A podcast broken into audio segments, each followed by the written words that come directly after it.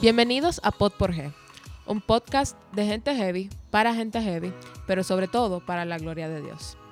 En el episodio de hoy tendremos nuestro segmento El cliché, donde vemos aquellos versículos bíblicos, frases cristianas y términos teológicos que siempre escuchamos, pero no necesariamente entendemos. Esperamos que lo disfrutes. Bienvenidos todos a un nuevo episodio de Pod por G. Eh, bienvenidos particularmente a un nuevo episodio de El Cliché, eh, donde me encuentro yo, Ángel Ureña, con eh, mi compañera aquí, Melissa, Esther. Esther Melissa. Ajá. Que ajá, ya nos han visto mucho por acá, pero esperamos que no se aburran. Sí, somos, yo sabemos que somos su dúo favorito, no nos lo tienen que decir. Ajá, pero no lo digan mucho por allá, que después otros se ponen celosos. Sí, y eso es un problema. Ah, pero nada, eh, un placer estar aquí de vuelta eh, para hablar sobre un eh, nuevo, pero no, cliché de... Nuevo pero no, o sea, un nuevo episodio de un cliché bastante viejo, porque la Biblia es bastante vieja que es. Pero sí, hablar de un versículo, particularmente Gálatas 5, 17, que Esther, si nos puedes ayudar a leerlo, por favor. Dice, porque el deseo de la carne es contra el espíritu, y del espíritu es contra la carne. Y estos se oponen entre sí para que no hagáis lo que quisierais.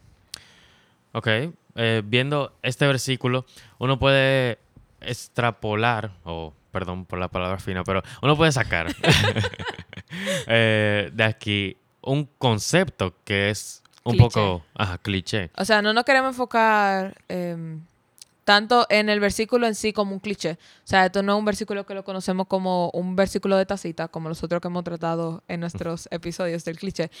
Pero el concepto de que el espíritu y la carne están uno en contra del otro, eso es algo que escuchamos mucho. Sí. Eh, como me mencionabas antes, eh, que en las cartas paulinas, o las Ujú. cartas de Pablo, él hace mucho énfasis en que el espíritu y la carne no van juntos. Sí, él, ese pana, él escribió un 60% del, del Nuevo Testamento. O, tal vez un ching más, pero Ajá. no, no tomen los números en cuenta. Nosotros eso fue a, a los por ciento. Él escribió como un 60% del Nuevo Testamento y un 25% de ese 60%, él se la pasa hablando que la carne y el espíritu van uno en contra del otro. Entonces queríamos como que explorar qué él se refiere con esto y qué significa esto para nosotros. Y eh, aunque no necesariamente nos eh, en- centremos en solo el versículo en Gálatas, sí tenemos que examinar el contexto en el que se menciona esto de que el deseo es contra el espíritu, el deseo de la carne es contra el espíritu en Gálatas. Sí, porque precisamente uno de los errores más grandes que cometemos al interpretar versículos bíblicos y aplicarlos es que nunca le buscamos el contexto. Sí. Entonces, eh, primero lo básico de lo básico. El autor fue Pablo. Ajá. Ya saca- saquemos eso de la mesa. Fue Pablo que escribió Gálatas. Ahora, ¿a quién él escribió Gálatas? Eh, en este eh, aspecto hay algunos autores que no llegan a un acuerdo, Eh, o sea, algunos teólogos o historiadores, que sí eh, se menciona Gálatas en la carta eh, y se le atribuye a gente en Galacia, o sea, la provincia de Galacia. O sea, la iglesia de, Ga- de Galacia. Ajá, pero algunos piensan que era como en una en la región del norte de Galacia, otros en la del sur, otros Ajá. un pueblo en particular. eh, entonces no se llega a un acuerdo. No obstante, eh, el tema que aborda Pablo. No se concentra solo en esas personas. O sea, sí viene por un problema que ocurría en Galacia. Ajá. Eh, esas, las personas de Galacia se habían convertido, habían escuchado el Evangelio, eh, y luego de esto empezó a surgir un problema, eh, que otras personas, en medio de ellos, tal vez que no eran parte de la comunidad de creyentes, o sí, eh, les estaban diciendo que para ser creyentes, o sea, para Ajá. ser cristianos o para ser salvos necesitaban ser también, además de escuchar el Evangelio y creer en él, necesitaban ser circuncidados. Sí, era específicamente los, los judíos y la... No me acuerdo cómo es que se llamaba esa población, pero eran gentiles que se habían convertido al judaísmo. Esa era la, la población que estaba atacando a los gentiles para decirles que, eh, que ellos tenían que circuncidarse y hacer todas esas cosas que venían de la ley. Porque a pesar de que los judíos son salvos, eh, también hay una parte de su religión que es cultural. Entonces ellos Sí. querían, querían imponerle eso a los gentiles. Ajá. Entonces, eh, básicamente la carta de Gálatas es como una oposición a esas falsas doctrinas eh, que se estaban esparciendo, porque nosotros sabemos el día de hoy que no se necesita obras para ser salvos. Ajá, que la justificación viene por gracia, Exacto. no por obras. Entonces, en eso se pasa Pablo la carta entera hablando eh, de diferentes aspectos eh, y centrándose mucho en el tema de la libertad. Eh, para ver cómo se habla de la libertad, ya podemos ir entrando un poco en, en nuestro versículo, viendo también el contexto inmediato de Ajá. Gálatas 5.17, que son los versículos que están antes y después. Exacto, que en este caso vienen siendo el 16 y el 18. Entonces yo lo voy a leer. El 16 dice, digo pues, andad en el espíritu y no satisfazcáis los deseos de la carne. 17. Porque el deseo de la carne es contra el espíritu y el espíritu es contra la carne. Y estos se oponen entre sí para que no hagáis lo que queráis. El 18. Pero si sois guiados por el espíritu, no estáis bajo la ley.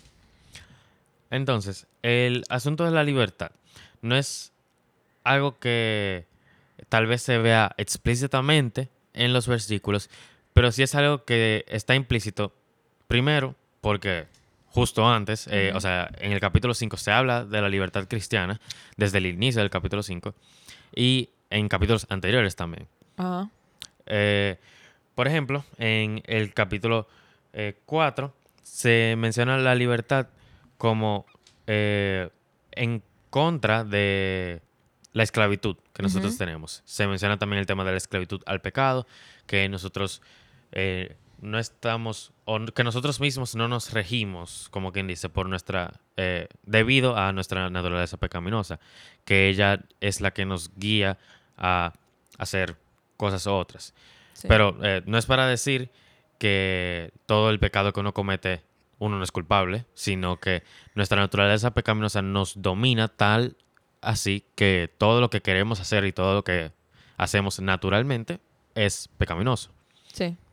Pero sí, en varios, no solamente aquí en Galatas, sino en varias de las cartas de Pablo, porque él, él tenía la particularidad de que se repetía mucho.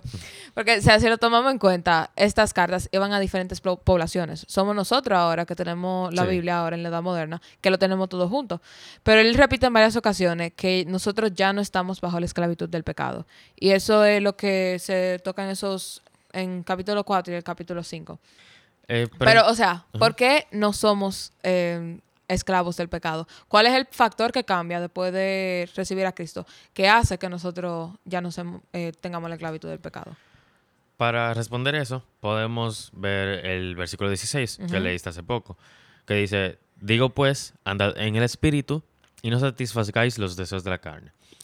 Eh, se puede decir que en pocas palabras nos está, nos dice que andemos en el espíritu en vez de eh, enfocarnos en como andar por la ley, como estaban haciendo los judíos de ese tiempo, que se- estaban tan enfocados en que la ley se debe cumplir así, así, así para ser salvos, eh, se dice que andemos en el espíritu. Eh, y Sí, es- hacer una pequeña aclaración acerca del verbo que se está utilizando. Andad en el Espíritu. Sabemos que nosotros desde que aceptamos al Señor, nosotros recibimos el Espíritu Santo y que Él nos va guiando. Ahora, eh, hay una parte que es una decisión consciente de tu andar por el Espíritu. Porque tú lo, o sea, está la parte que el Espíritu Santo te habla y te va diciendo, ok, eso no está bien. Y eso, o sea, las convicciones propias que uno va formando en su vida cristiana.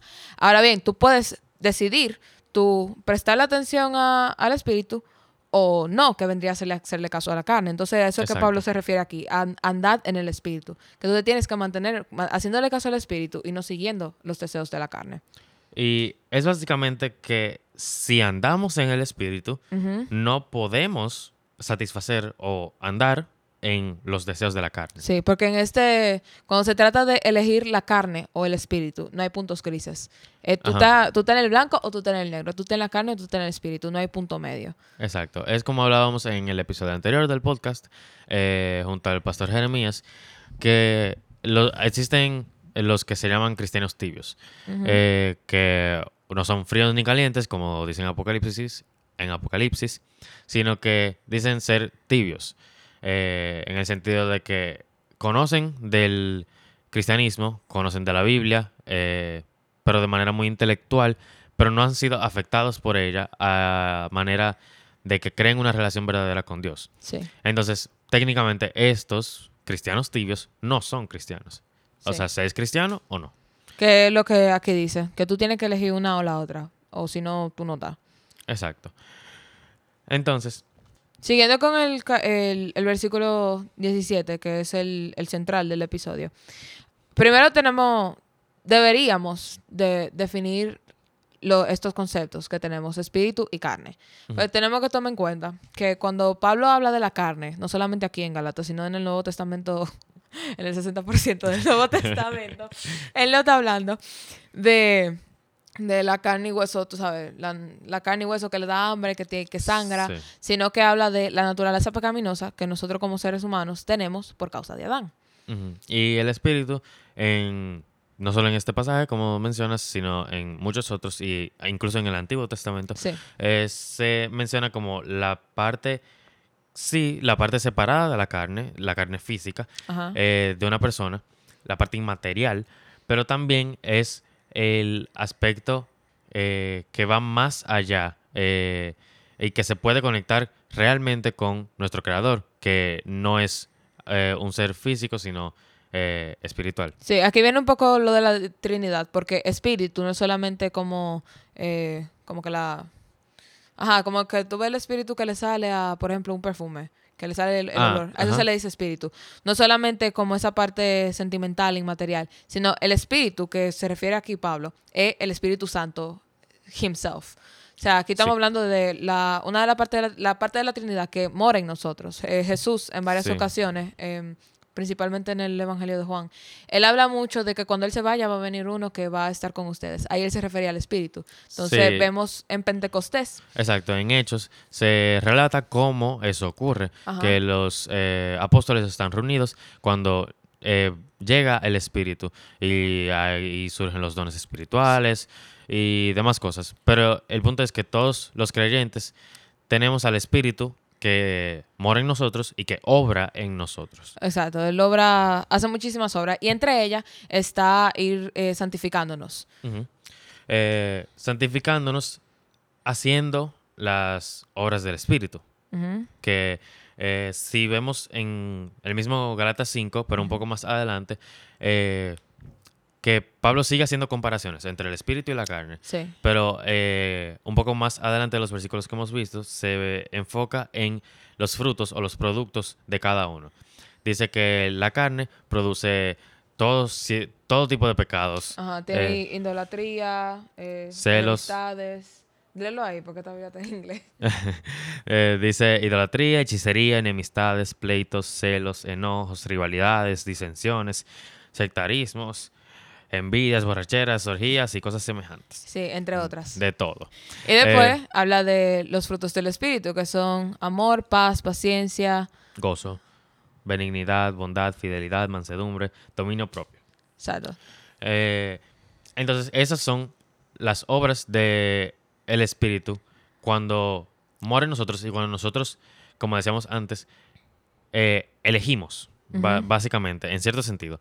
Eh, Ajá, Escuchar dejamos que el, es- al Espíritu Dejamos no que el. Espíritu obre en nosotros. exacto, exactamente. Entonces, aquí eh, mencionamos todo eso de las diferentes obras, porque aquí es que nosotros realmente vemos la diferencia que hay un- entre una y la otra. Porque, o sea, si la ponemos una al lado de la otra, son completamente contrarias. Incluso al final del, del versículo 23, que es cuando está hablando del, de, las, de los frutos del Espíritu, nos dice que contra tales cosas no hay ley. O sea, dentro de los frutos del Espíritu, tú no vas a encontrar ninguna cosa que la ley esté en contra de ellas. Ahora, todas las cosas que son las obras de la carne, literalmente, la ley o sea, son de que la ley, pero rota completamente. Sí, sí, sí.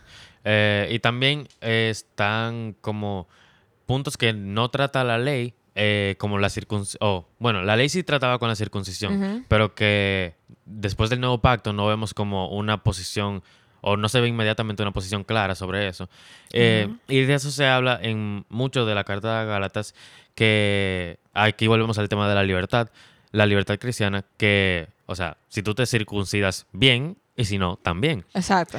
Eh, y así con diferentes aspectos o diferentes prácticas que se tenían, que los judíos estaban diciendo que si no se hacían, no se podía llegar a la salvación.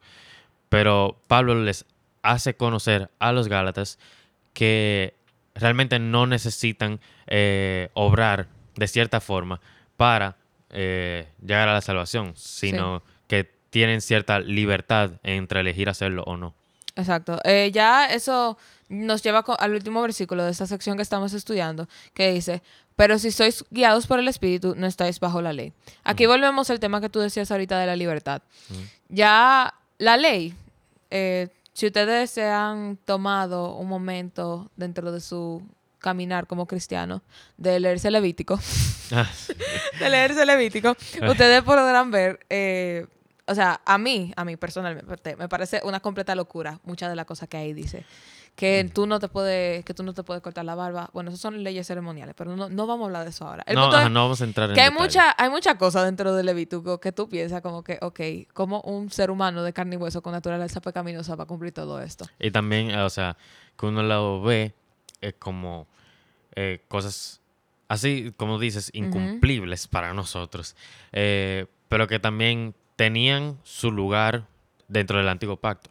Ajá, exacto. O sea, precisamente la, la ley, una de las razones por las que la ley, ley está ahí es para, eh, es como una de las características de Jesús, porque él fue el cumplimiento de la ley. Sí. O sea, él fue que el- la única persona que se paró sobre esta tierra y puede decirte a ciencia cierta que cumplió la ley completamente fue Jesús. ajá. Entonces, La persona de Cristo es el cumplimiento, eh, como dices, de la ley, el cumplimiento perfecto de la ley, mientras eh, que nosotros no podemos cumplirla y al Él sí poder hacerlo, nos... él nos dio libertad por medio de la cruz.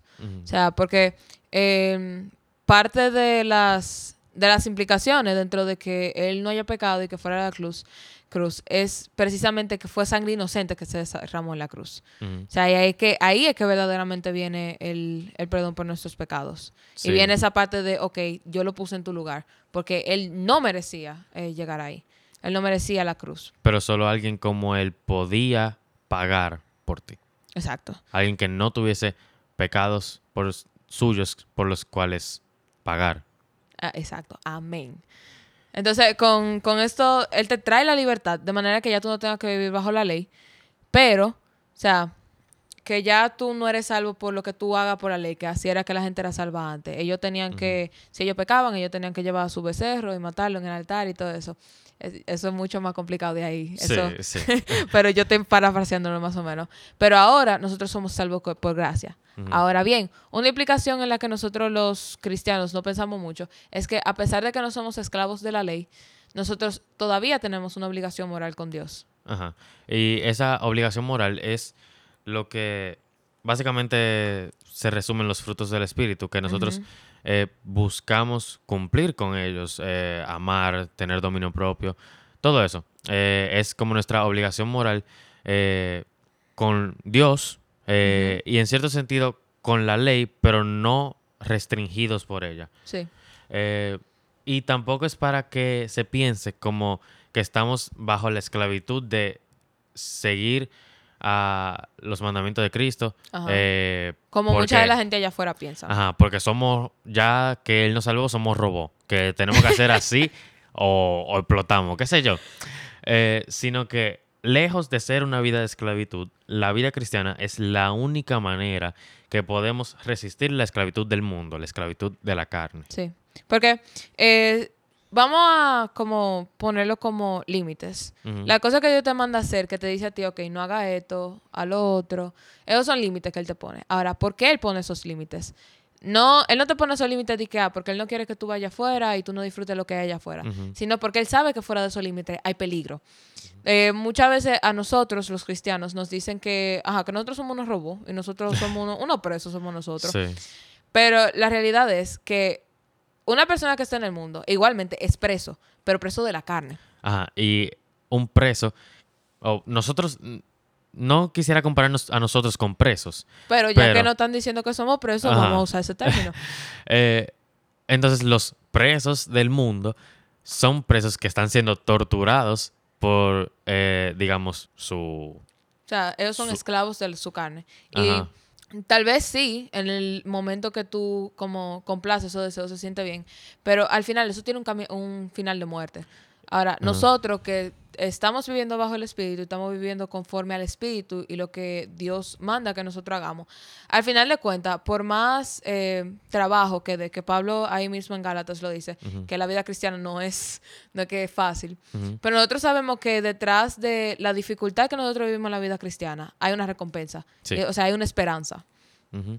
Y esa esperanza es más que eh, simplemente Una cumplir con esto eh, y ser salvo, sino que es la real y verdadera libertad que nos lleva a poder disfrutar de esta vida presente y poder ver la vida futura como algo a que anhelamos llegar y que sabemos que está ahí guardada para nosotros, que se nos abrió el camino, se nos abrió esa libertad de poder llegar hasta allá. Amén. Entonces, a, a modo de conclusión, yo quiero preguntarte, de este versículo a tu vida, o sea, Ángel, cuando salga de esa puerta.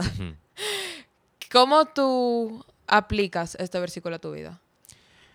Es prácticamente eh, todo lo que eh, se debe aplicar eh, cuando uno se convierte al cristianismo. No ver el cristianismo como, esa, un- como una opresión, Ajá. que estamos cumpliendo con leyes para no airar a Dios eh, y que no nos incinere ahora mismo, sino, sino que estamos eh, cumpliendo con sus mandatos, eh, pero cumpliéndolos siendo libres realmente de aquello que sí nos oprime, que es el pecado, que sí nos deja un vacío que solo lo puede llenar el Señor, que como hemos dicho en otras reuniones, que solo vamos a estar satisfechos cuando estemos glorificando a Dios por medio de obedecerlo y de seguir sus mandatos. Exacto. La verdadera libertad solamente se encuentra en Cristo.